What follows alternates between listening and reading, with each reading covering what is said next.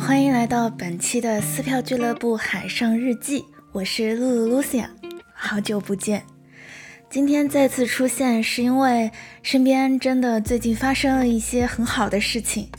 其中可以说是最大的喜讯，就是昨天我的姐姐的宝宝终于出生了。近期很巧，我身边好几个朋友都在孕期，但很不巧的是。就像大家知道的那样，也一起遇上了这一次上海的大型风控。说实话，我是很紧张的，但这种紧张我也不能跟大家去提啊，就是那种很害怕出什么事情。但我觉得，是不是起码要给上海这一点点最后的信任了？那种 矛盾的感觉。最开始上海开始有疫情的时候，离几个大肚皮的预产期就已经很近了。然后朋友们讨论的时候，我都说。嗯，没关系的吧，应该到那个时候就好了吧。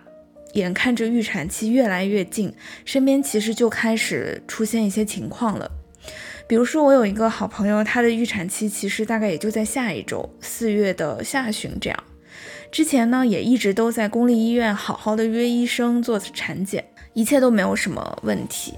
然后也跟医生约好了，呃，要做一些手术上的准备，或者是有些麻醉上的相关的准备等等。但是呢，因为这个风控，这个计划呢就被打乱了。最开始呢，当然就是去联系医院，说能不能提前住进去，减少这个往返的折腾。然后就被拒绝了，当然这也很正常，因为本身，嗯，公立医院的病床嘛，就是很紧张的，然后你在产前需要的护理也没有那么的多。到此为止，其实都很能理解。然后到后来呢，就已经离这个预产期越来越近，但是上海没有解封的样子。最后呢，就是因为有一次胎监的异常，才住进了医院。这个时候医院是因为你胎监异常，所以留院观察一下了。但就算是这样，家属也不能陪护，相当于一个就是快要接近预产期的，而且胎监有异常的大肚皮的妈妈，就不得不一个人待在医院了，而且还不是一个正常的时候，医院和家人之间的走动也很不方便，医院本身的状态也很紧张，餐食也，嗯，说实话挺糟糕的。然后其实，在封控之前，有考虑过说要不要约一个日期。如果到这个日期之前还没有能顺利的出生，那就去约一个帮助出生的手术啊，等等的。嗯，相当于预约一个日期。但是现在呢，因为风控原因也被拒绝了，因为医院的医疗资源很紧张，像这种其实不是很紧急情况的手术就没有办法提前约了，就看到时候如果有万一情况再说这种感觉。那其实就有很多的。紧张的情况加在身上吧，到现在其实我也还挺紧张的，不知道能不能就是那么的顺利。然后当然也有就确实很不顺利的情况，比如我另外有一个朋友，其实之前的也一直都在做这个孕期的准备，也没什么问题，我也没听说有什么状况吧。然后这次因为进入风控嘛，我想着哎，好像他那边也还没生，我就去关心了一下怎么样，结果告诉我说。确实不是很好，并且碰到胎停的情况处理掉，但是不幸中的万幸吧，就是是在风控的前一天。嗯，发现这个状况，然后处理掉的，相当于就是没有让这个嗯状况吧持续更久。其实对妈妈来说的伤害会小一些，但总之也是一件不是那么快乐的事情。而且也是因为这次我朋友出现这个状况，我才知道现在可能因为嗯空气污染啊、工作压力啊等等各方面的原因吧，嗯，好像现在的年轻的妈妈们遇到这个胎停的情况也不是那么的少见，就唉。还挺难过的，哎，说好是来报喜的，很幸运的就是还好我的姐姐顺利的把这个小 baby 生出来了。这个姐姐呢，当然是表姐，但是属于那种一起长大的，就亲如亲姐妹一样的姐姐。说实话，到现在我都很难相信这是真的已经生出来了，感觉就是一切都来得很快。大概的过程就是在差不多四月一号之前吧，那个时候已经提前说了会有风控这样一件事情，所以就提前的联系好了医院，然后在风控前赶在这个时间之前把所有东西都收好了，然后就住到了这样一个就是可以接受住院的，然后妇产科专门的这样一个医院里面去，然后就，嗯，餐食啊等等都在医院内解决。然后很顺利的是胎监也都一直没有什么问题。嗯，本来其实应该今天是预产期的，但是昨天就提前了一天，宝宝就顺利的出生了。我真的直到现在都非常的开心。虽然我还没有见到小满，但我还是想要欢迎小满宝贝。可能你未来不会记得，你出生的时候的上海确实不是一个很好的样子，很多的人忧心忡忡，世界上的不同角落也发生着不少不那么光彩的事情，有点不好意思和你介绍。但宝贝，请你放心，当你逐渐长大，你会慢慢体会到情感，拥有梦想，感受到我们所在的世界的复杂和多元。我相信你还是会喜欢上他的，就像我相信你一定会喜欢你的小姨一样。除此以外，我也希望我还有几个目前仍然在紧张的等待着小朋友出生的朋友们，也可以顺顺利利。我真的也很想要尽快的跟小爪子见面。也希望如果有听到这期节目的朋友，也是大肚皮的妈妈，或者是即将到来的小宝宝们的家人们，祝愿你们周围的这些小宝宝也能顺顺利利的和大家见面，然后孕妈妈们也可以快快乐乐、健健康康、顺顺利利的接一接我姐姐的这个好运。除此以外呢，最近我还发现有不少的朋友已经从方舱毕业了，回到了自己的社区，恭喜大家毕业。嗯，因为这个是大家毕业的这个朋友圈，然后我就有一个发现，说好像之前其实很少会见到有人发自己进方舱的朋友圈，大多数的。朋友好像进方舱的时候是无声无息的，而且就是感觉现在舆论环境好像给感染新冠变成了一种有一点负面的这种谴责的感觉，仿佛是这个人本身有什么错。其实我相信，嗯，我们大家都在同一片蓝天下，呼吸着同一片空气。相信大家现在其实都也明白，感染新冠有的时候真的不是那么可控的一件事情。我问过好几个感染新冠的朋友，他们都说。真的不知道自己到底是怎么感染的，就并不知道是为什么。嗯，虽然我知道这很难吧，但我还是希望起码从我自己，包括听到节目的朋友们，就不要再去讲一些类似于，嗯，如果你感染了新冠，你仿佛是对不起你的家庭，或者对不起你的邻居和社区等等的，就减少这种给这个人群的任何的耻感，好不好？总之，让我们再次祝贺从方舱毕业的朋友们，也期待越来越多的朋友们能从方舱毕业。好，接下来就进入本期推荐。本期推荐呢，我要做一个平时在撕票俱乐部当中不怎么有机会做的环节，就是新一季的日剧导视。那其实最新一季的日剧刚刚开始啊，有不少的剧集已经都有了第一集出来了。那我当然是不可能全都看过的，但是呢，我已经挑了一些，嗯，我感兴趣的看了一集或者是看了两集了，还有一些就是在我的待播 list 里面了，所以我会把这些我看过的跟大家分享一下。我的感觉以及一些待播的当中，我想看的也跟大家去简单的介绍一下。那我们就迅速的开始。首先要说的是，新一季的这个日剧档期真的阵容非常豪华，可以说是非常多的顶配卡司都来到了一线。基本上看这个一线的状况，就是高手过招，全是大咖打架来的。那我们就一步一步的看过来。那首先第一个呢，其实是偏推荐的，就是前男友的遗书啊，前男友的遗书的。主演是林濑遥和大泉洋。这部剧比较有意思的地方是在于，它虽然是一个悬疑推理剧，建立在故事的主人公林濑遥，他是一个嗯，怎么说呢，就少一根筋的那种只看钱的律师。然后他收到了他前男友的遗言，是要把自己的一部分的财产、房产吧分配给自己的前女友们，还接到了一个委托，是说前男友在去世的。的时候啊，就是过世的时候是留了一封遗书的。那这遗书当中有说，呃，如果是谁是杀了我的人，他可以拿到更多的财产，类似这样一个意思。所以呢，就是林濑瑶饰演的这个律师前女友，她接到的委托就是说，她还可以。帮助这个大泉洋饰演的一个算是朋友，这个大泉洋饰演的朋友的角色，帮他去共同的，就是可以说是骗取遗产。虽然表面上看上去是这样的一个故事啊，但是目前已经播了一两集吧，他的第一集的故事看下来，感觉他背后可能是一个。更大的套，感觉是要去 彰显什么世界的伦理啊，什么道德啊，或者是某一种正义这种感觉啊，反正就是感觉是这个去世的前男友设了一个大局，来把所有的人给圈进来这样的感觉。然后这个前男友呢，和他的一个长得很像的哥哥，都是由深田斗真来所谓的特别出演的啊，就是深田斗真是我觉得很帅的一个男演员，所以就是他有这么多的漂亮的前女友，我觉得很合理。啊，这个剧挺不错的，挺有意思的，故事挺新颖的，就希望它不要烂尾。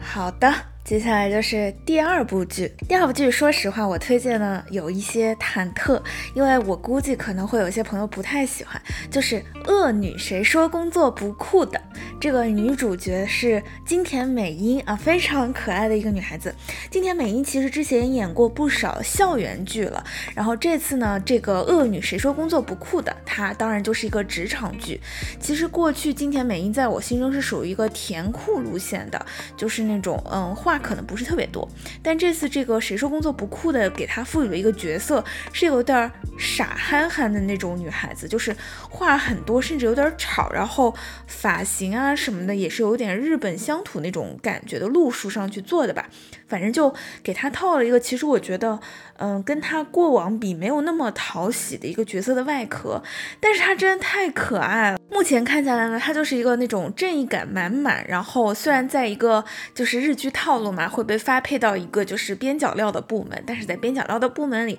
又认识了一些，嗯，可能还挺厉害的牛逼大姐那种感觉，所以感觉就是这部剧后面的走向应该就是那种很正向的往前的，然后。可能会学习这个新的公司，就我很期待后面故事的发展了。然后一个所谓的恶女，她要怎么恶，也是我还很好奇的。但我希望这个剧的走向啊，千万不要狗血，拜托了。另外，这部剧里除了金田美音以外，还有江口德子、铃木生、直向井里等等的演员，其实嗯不少都是我挺喜欢的。所以这部剧虽然我觉得它可能有一点点羞耻吧，但是我应该是会继续看下去。接下来一部也是重磅啊！让我们欢迎木村拓哉给大家带来的《迈向未来的倒数十秒》。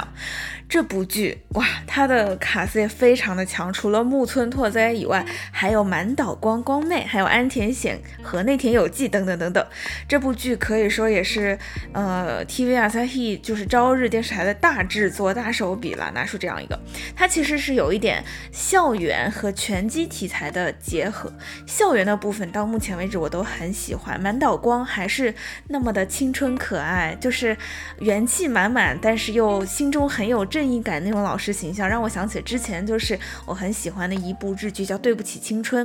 但是这部剧里面呢，它的拳击的这个 part，我目前看我会觉得有一点拖拉，就是有一点那种强行正能量的感觉，哎呀，我就想快进了。但是为了光妹和木村拓哉，我觉得这部剧一定是值得一看的。下一部，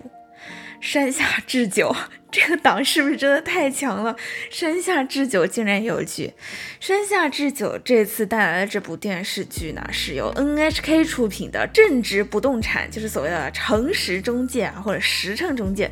嗯，基本上简单的剧情就是山下智久饰演的这个房产中介，他之前是非常就是撒谎精，满口谎言骗大家各种买房子啊、卖地啊，把自己的房子拿出来跟这个中介公司签约的。结果他因为不小心动到了，其实也不是不小心，就是故意使坏，动了动到了某一个神明的那种小的庙碑，那种碑石碑，然后他就被什么东西附身了。然后他就开始没有办法说谎，就经常就是妖风一吹，他就开始说大实话，而且是那种，嗯，挺难听的大实话。反正就是这样的一个设定的剧。除了山下智久以外，这部剧的卡司还包括福原遥、仓科佳奈、全里香等等，就是我心中都是挺可爱的女演员。这部剧其实有点让我想起来之前北川景子的那个卖房子的女人，其实路数都有点像，就是演一个。感觉不是很正常的房产中介那种感觉，只不过这里的这个山下智久有点性转了的感觉。说实话吧，这个套路呢，我也会觉得有点老套了。如果这部剧不是山下智久，可能我真的不会看。但是目前来看，为了山下智久这部剧，我应该也会看下去。OK，下一步，下一步就是开始是进入了一些，这应该是网络剧的范畴啦。恋爱与友情之间，这部剧有一点小众，嗯，但我觉得挺有意思的。它是在两个不同的这个网络电视台，分别有一个男女主角各自的版本，就是所谓的 Lina。Version 和这个连的 version 就分别从男女主角的视角去看他们从过去大学，然后到后面职场等等的这个整个的一个心路历程吧。就说实话，它整个剧情走向还是有一点点那种日剧会有的狗血多角恋，或者说是强行错过那种套路。但是呢，跟那种强行的狗血剧比起来，它又多了一些纯爱和清新感。然后男女主角之间的，嗯，那种从学生时期到工作期间的那种变化吧，心态的这种流转，我觉得它整个流动感做的还挺好的，以及它这个两面不多余，挺有意思的。不过我到目前为止，我只看到了男生的这一面，就是连的这一面的字幕翻译。如果有任何的听众，万一万一能搞到这个 Lina version 的资源。请拜托私信小窗 私票小助手。接下来一部剧就是吐槽了，强力吐槽《村井之恋》，是一个我看之前的就是，呃，是一个 TBS 的，应该是小型的剧，肯定不是什么大制作的剧集啦，整个制作还都蛮粗糙的。然后这个剧我挺。哎，失望的，因为之前我看他的剧情简介是有一点，就是你喜欢的那个二次元的人物，结果发现在三次元的生活里面竟然有一个一模一样的人的对照感，然后就又是一个师生的关系，然后有一些，就我期待它是一个幽默又可爱的剧，但实际看下来就真的挺尬的，而且，哎呀，怎么说呢？那个三次元里面的人就真的。就反正就是挺尴尬的一部剧吧，如果没有看的，我觉得就别看了。另外一个呢，应该也不是新剧了，就是还没有播完，是东京电视台 TV Tokyo 的。嗯，我才不会把女儿交给 YouTube 吧。然后这部剧的主角主演是由佐佐木希，啊，大家小时候的童年女神来主演的。就是终于佐佐木希也到了一个必须要扮演大龄待嫁女青年的这个程度啦。这部剧呢，说实话，我觉得它比较有意思的一点就是它会有那种 TV Tokyo 的那种，似乎有一点点纪实感，就是把生活里面的一些事情，YouTube 呀、电视台的。呃，编辑或者说导演的那种生活和这个剧里面有一些对照的感觉，然后整体感觉挺幽默的。另外，我记得这部剧的编剧有邱元康，嗯，当然现在我在录这期节目的时候，我看的是豆瓣的资料嘛，上面好像没有写，也不知道是不是我记错了。总之是挺有意思的。如果你没有什么别的剧可看，你可以看一看这个，试试看。然后接下来是一个很重磅的推荐，这也不是一个新剧了，但是目前还在连载中，就是镰仓店的十三人 NHK 的大合剧。我是真的很多年没有看过大合剧了，就是之前几年有开过一些新的大合剧，真的都太慢了。然后因为大合剧的制作会有那种需要还原历史的考虑，所以有的时候会灰蒙蒙的，然后我就有点看不下去。但是呢。嗯，这次的这个镰仓店的十三人，又是因为卡斯实在是太吸引我了。我随便报一些名字哦，就是包括小栗旬、宫泽理惠、片冈爱之助、小池荣子，然后大泉洋、兼田将辉，然后再包括中川大志、新垣结衣。我的天！我觉得光是这些名字，我就没有办法不开始看。然后实际看下来，我真的觉得还挺有意思的。就这段历史其实蛮陌生的，它应该是在呃我们更熟悉的那个战国的时期要更之前一些。然后是在嗯平家物语，就是平清盛那个之后这段时间发生的故事。其实，嗯，我看的过程当中，我一个是觉得就是。这些演员吧，就是整个制作真的会有一种很厚的那种历史的凝练感。其实我觉得日本的这个大河剧的这套东西还真的挺厉害的。它其实跟我们的那些所谓的古装剧真的不是一个东西。它真的是在以认真讲历史为目的，然后加上很多新的艺术加工等等。可是。总的来说，你可以就是通过这些故事去仿佛进入了当年的那个社会，站在他们那些角度上去思考不同的家族、不同的人，包括男性啊、女性啊，嗯，长子次男之间的这些立场上的分别吧，挺有意思的。嗯，制作真的很精良。我觉得像 NHK 的大合剧，它就是有一点，就是担当他们的 propaganda 的目的吧。Kinds of 这种感觉，所以是很值得一看的。好，接下来就是几部我还没有看的，但是可能也会看的剧。一个是二宫和也和多部未华子的《我的家》，就这部剧有二宫和也、贺来贤人、玉木宏，我是一定会看的。但它似乎呢是一个比较阴暗的题材，所以我现在呢有一点害怕。这个如果看了的朋友可以。跟我讲一讲，是不是就是值得做一下心理准备？另外，高桥一生和柴崎幸这一季有新新剧叫《无间行者》，也是一个悬疑犯罪题材。这个两部剧吧。就是《无间行者》和这个《我的家》这两部剧都是因为跟犯罪悬疑相关，所以我有一些害怕。然后看上去都是比较阴沉的调调吧，但是看在这个卡斯的份上，我应该是会努力的看一看的。另外还有一部剧是富士电视台的南波 M G Five 啊，这部剧看上去就是比较二次元无厘头搞笑的那个路线，希望它是真的好笑啦。这部剧我应该也会看一看试试看。如果确实如我所料比较 OK 的话。我会再在评论区和大家分享啊！今天真的是，我我希望今天会是一期快乐的节目吧。就是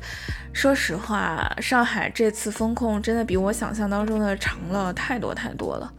嗯，包括我上一次做海上日记的时候，我记得那一天终于开始有这个防范区的消息出来，但我听说后来有很多防范区又转成了管控区和封控区等等的。所以说实话，现在我从一开始那种觉得很可能很快就要解封了，到现在我都都不是很相信那些解封的消息了，就是，唉，一种很奇怪的感觉吧。嗯但总的来说，我还是希望，不管怎样，大家都能够除了那些难受的事情，也可以看一些好消息，看一些真实的、真的发生在身边的，可以让自己快乐的好消息，去找到一些让自己可以在家或者是在不开心的时候，能够让自己轻松一下的事情。因为我始终觉得跟自己相处最多的都是自己，好好的对自己还是最重要的事情。那最后就再一次欢迎小满来到这个世界，也祝愿所有听到节目的大家都可以拥有快乐的一天。At least，我们下期节目再见，拜拜。